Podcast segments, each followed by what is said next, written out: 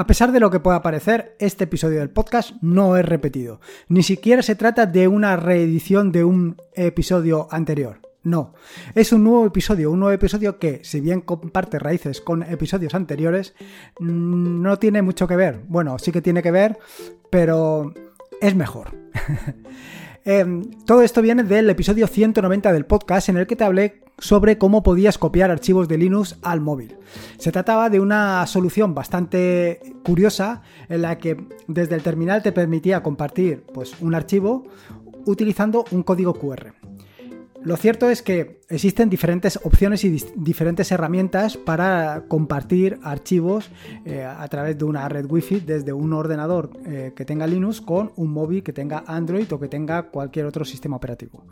Vaya, básicamente MacOS. No creo que ahora mismo vaya a resurgir Windows Phone. Bien, sea como fuera, a mí me pareció una idea muy inteligente, me pareció una idea muy brillante porque ¿qué ventajas te, te ofrece esto? Pues simplemente te ofrece la ventaja de que eh, cuando quieres compartir el archivo, simplemente generas ese código QR y con el móvil lo escaneas.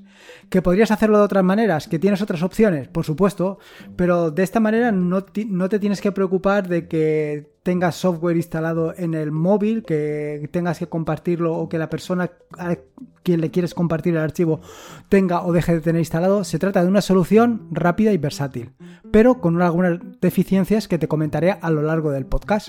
Así, en el episodio de hoy te voy a hablar precisamente de eso, de cómo compartir archivos con un código QR.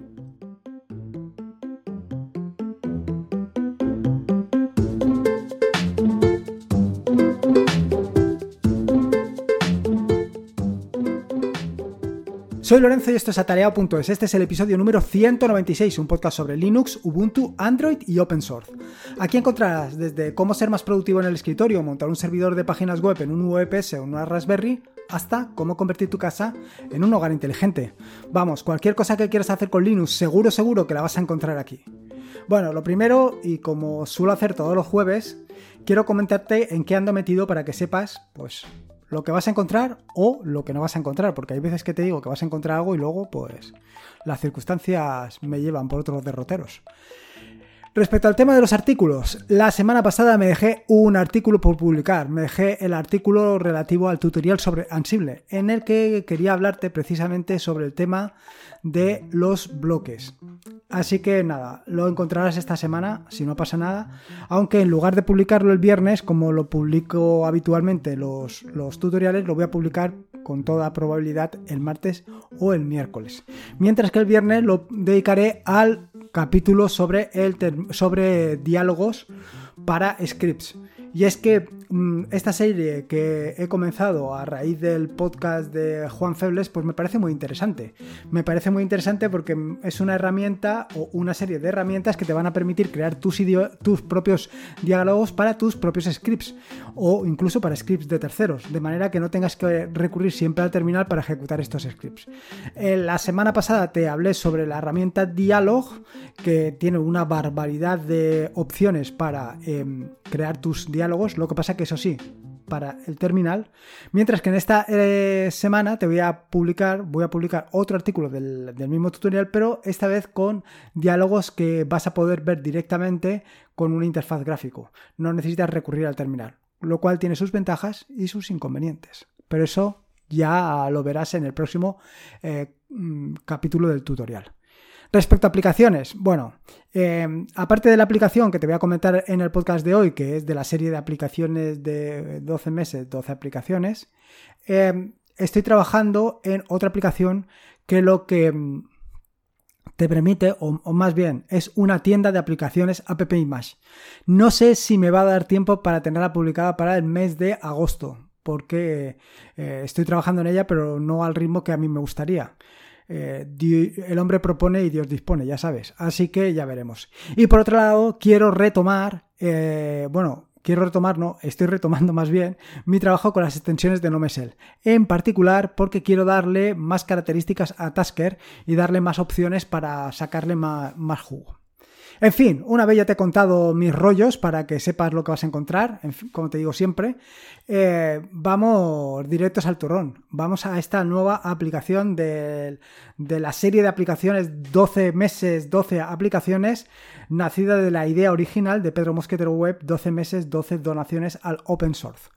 En este sentido, la aplicación de este mes es Nautilus Sarefile, aunque también es Nemo Sarefile y caja Sarefile, dependiendo de tu entorno de escritorio, más bien del gestor de archivos que utilices. Si estás utilizando Nautilus, pues tienes el correspondiente para Nautilus, si estás utilizando Nemo para Nemo y si estás utilizando caja para caja. ¿Y qué es esto?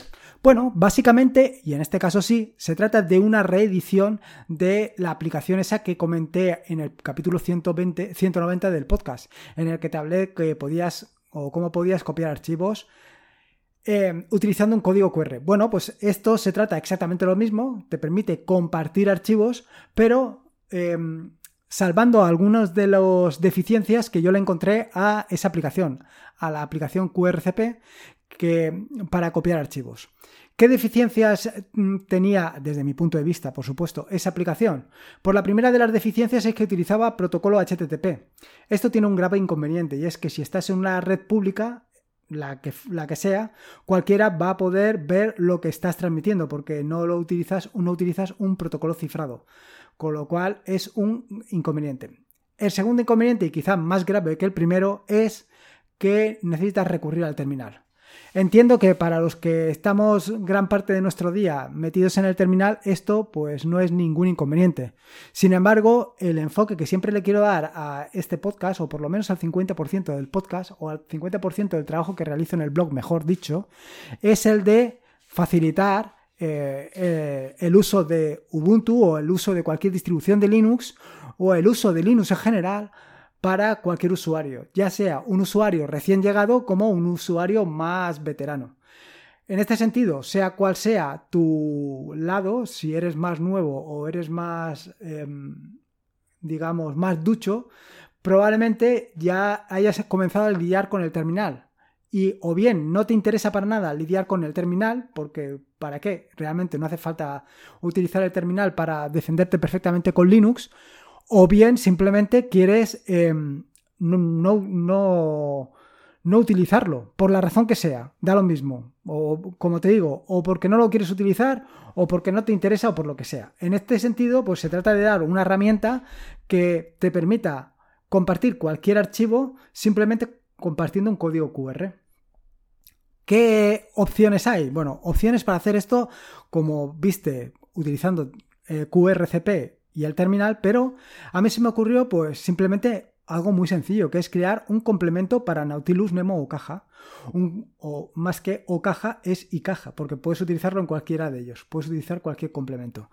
Eh, esto lo que va a hacer es que tú abres el navegador, tu gestor de archivos, el que utilices, de estos tres que te he comentado, elijas un archivo que quieras compartir, una imagen por ejemplo, pulses con el botón derecho del ratón y esto eh, y te aparecerá, vaya, el menú contextual. Y en el menú contextual tienes que elegir la opción compartir archivo. Una vez elegida la opción compartir archivo, eh, lo que va a aparecer es un cuadro de diálogo, un cuadro de diálogo con un código QR. Este código QR lo puedes escanear directamente desde un móvil y entonces te descargará en el móvil el archivo que has compartido. Así de sencillo y así de fácil. No necesitas tener instalado ninguna aplicación en el móvil, no necesitas tener ninguna instalación complicada en el ordenador, solamente va a funcionar cuando lo necesites y no tienes que hacer ni levantar ni lidiar con eh, servidores FTP, que evidentemente un servidor FTP tiene el, problema del protocolo que no es cifrado, no tienes que utilizar cosas extrañas. Cualquier usuario con, con utilizar el botón derecho del ratón eh, desde el menú contextual de su gestor de archivos lo tiene muy de la mano, muy sencillito. ¿Qué va a pasar? Bueno, el primer problema que te vas a encontrar, y esto es una deficiencia, que la tiene, es que eh, te va a decir que la página web a la que te intentas conectar, una vez hayas escaneado el código QR desde el móvil, no es segura. ¿Por qué no es segura? Porque tiene un eh, certificado autofirmado. Un certificado autofirmado que, si bien va a cifrar la conexión, el problema es que no es un certificado acreditado, por lo cual siempre te va a dar ese tipo de error. ¿Es un inconveniente? Bueno, pues a ver, si estás atento no pasa nada, porque sabes que la comunicación está cifrada. Si no, pues al final es un inconveniente, porque tienes que dar dos pulsaciones y es un rollo. Pero bueno, esto al fin y al cabo es un mal menor, porque la comodidad de utilizar esto es que es sencillamente brutal. Es muy cómodo. ¿Cómo puedes instalar este complemento? Bueno, la instalación es muy sencilla y te la he dejado en las notas del podcast. Tendrás que eh, añadir el, el repositorio, el PPA, instalar la aplicación y reiniciar tu gestor de archivos que puede ser con Nautilus Q, Nemo Q o Caja Q, dependiendo de qué es lo que estés, qué es lo que, vaya, el gestor de archivos que estés utilizando. Y una vez hecho esto, simplemente seleccionas un archivo y pulsas a compartir. Ya lo tienes. Una vez contado esto, ¿qué es lo que hay bajo el capó? ¿Cómo funciona esto? Bueno, pues eh, esto funciona muy sencillo. La verdad es que la solución es brutal. Se trata de un complemento que está implementado en Python 3 y el funcionamiento es tan sencillo como que em, cuando pulsas el botón de compartir archivo levanta un servidor web con Flask con un certificado autofirmado en el que única y exclusivamente sirve el archivo que quieres compartir. De manera que la otra persona cuando escanea lo que va a hacer única y exclusivamente es descargar el archivo que tú has, compartido. Una vez cierra la ventana eh, que aparece cuando pones compartir archivo y que te muestra el código QR y inmediatamente se detiene el servidor web y todo terminado. Perfecto. Sin embargo, no todos son ventajas ni todos son maravillas con este complemento. Ahora mismo tiene algunos inconvenientes. Algunos inconvenientes, unos que son mm, fácilmente resolubles y otros pues que no van a poder resolverse de ninguna de las maneras. La primera, que ya te he comentado anteriormente, es el tema del certificado eh, autofirmado. Eso no va a tener solución. Por otro lado, tiene otro inconveniente. Eh, y a partir de ahora todos los que voy a comentar sí que tienen una solución relativamente sencilla. La primera es que siempre trabaja con el puerto 999. ¿Por qué? Pues porque es el puerto que he puesto para utilizar. ¿Que podría haber puesto cualquier otro puerto? Por supuesto. ¿Que podría haber definido que se pudiera configurar el puerto por... ¿Cómo se llama? Por... Mediante una configuración, sí, pero actualmente he dejado lo mínimo imprescindible. He sacado una aplicación mínima para que la pruebes y si te gusta, pues le demos una vuelta más, porque en vueltas se le pueden dar. De manera que podría ser configurable el puerto con el que se comparten los archivos, para evitar que se para que evitar, pues eso, que, se solape con otro servicio que tú tengas también en el puerto 999, que ya es casualidad, pero bueno, siempre puede darse. Lo siguiente es que la dirección para compartir actualmente es fija.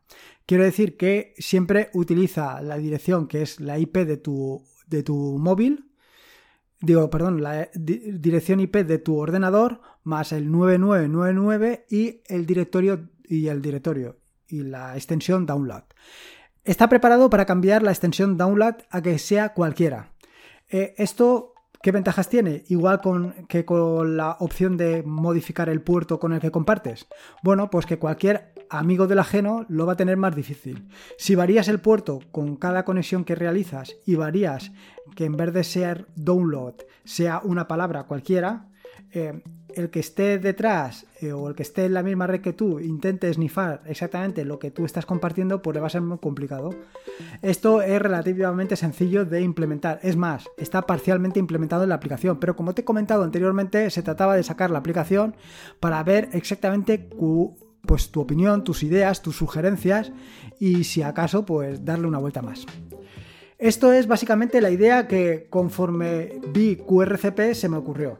Sin embargo, hay una alternativa que también me resulta muy interesante y que me comentó Rafa en los comentarios de aquel, de aquel episodio 199, 190 perdón, y que tiene una pintaza brutal. Y es simplemente crear un widget de manera que cuando tú arrastres un archivo a ese widget, directamente se convierta ese widget en el código QR que tú quieres compartir y se comparta.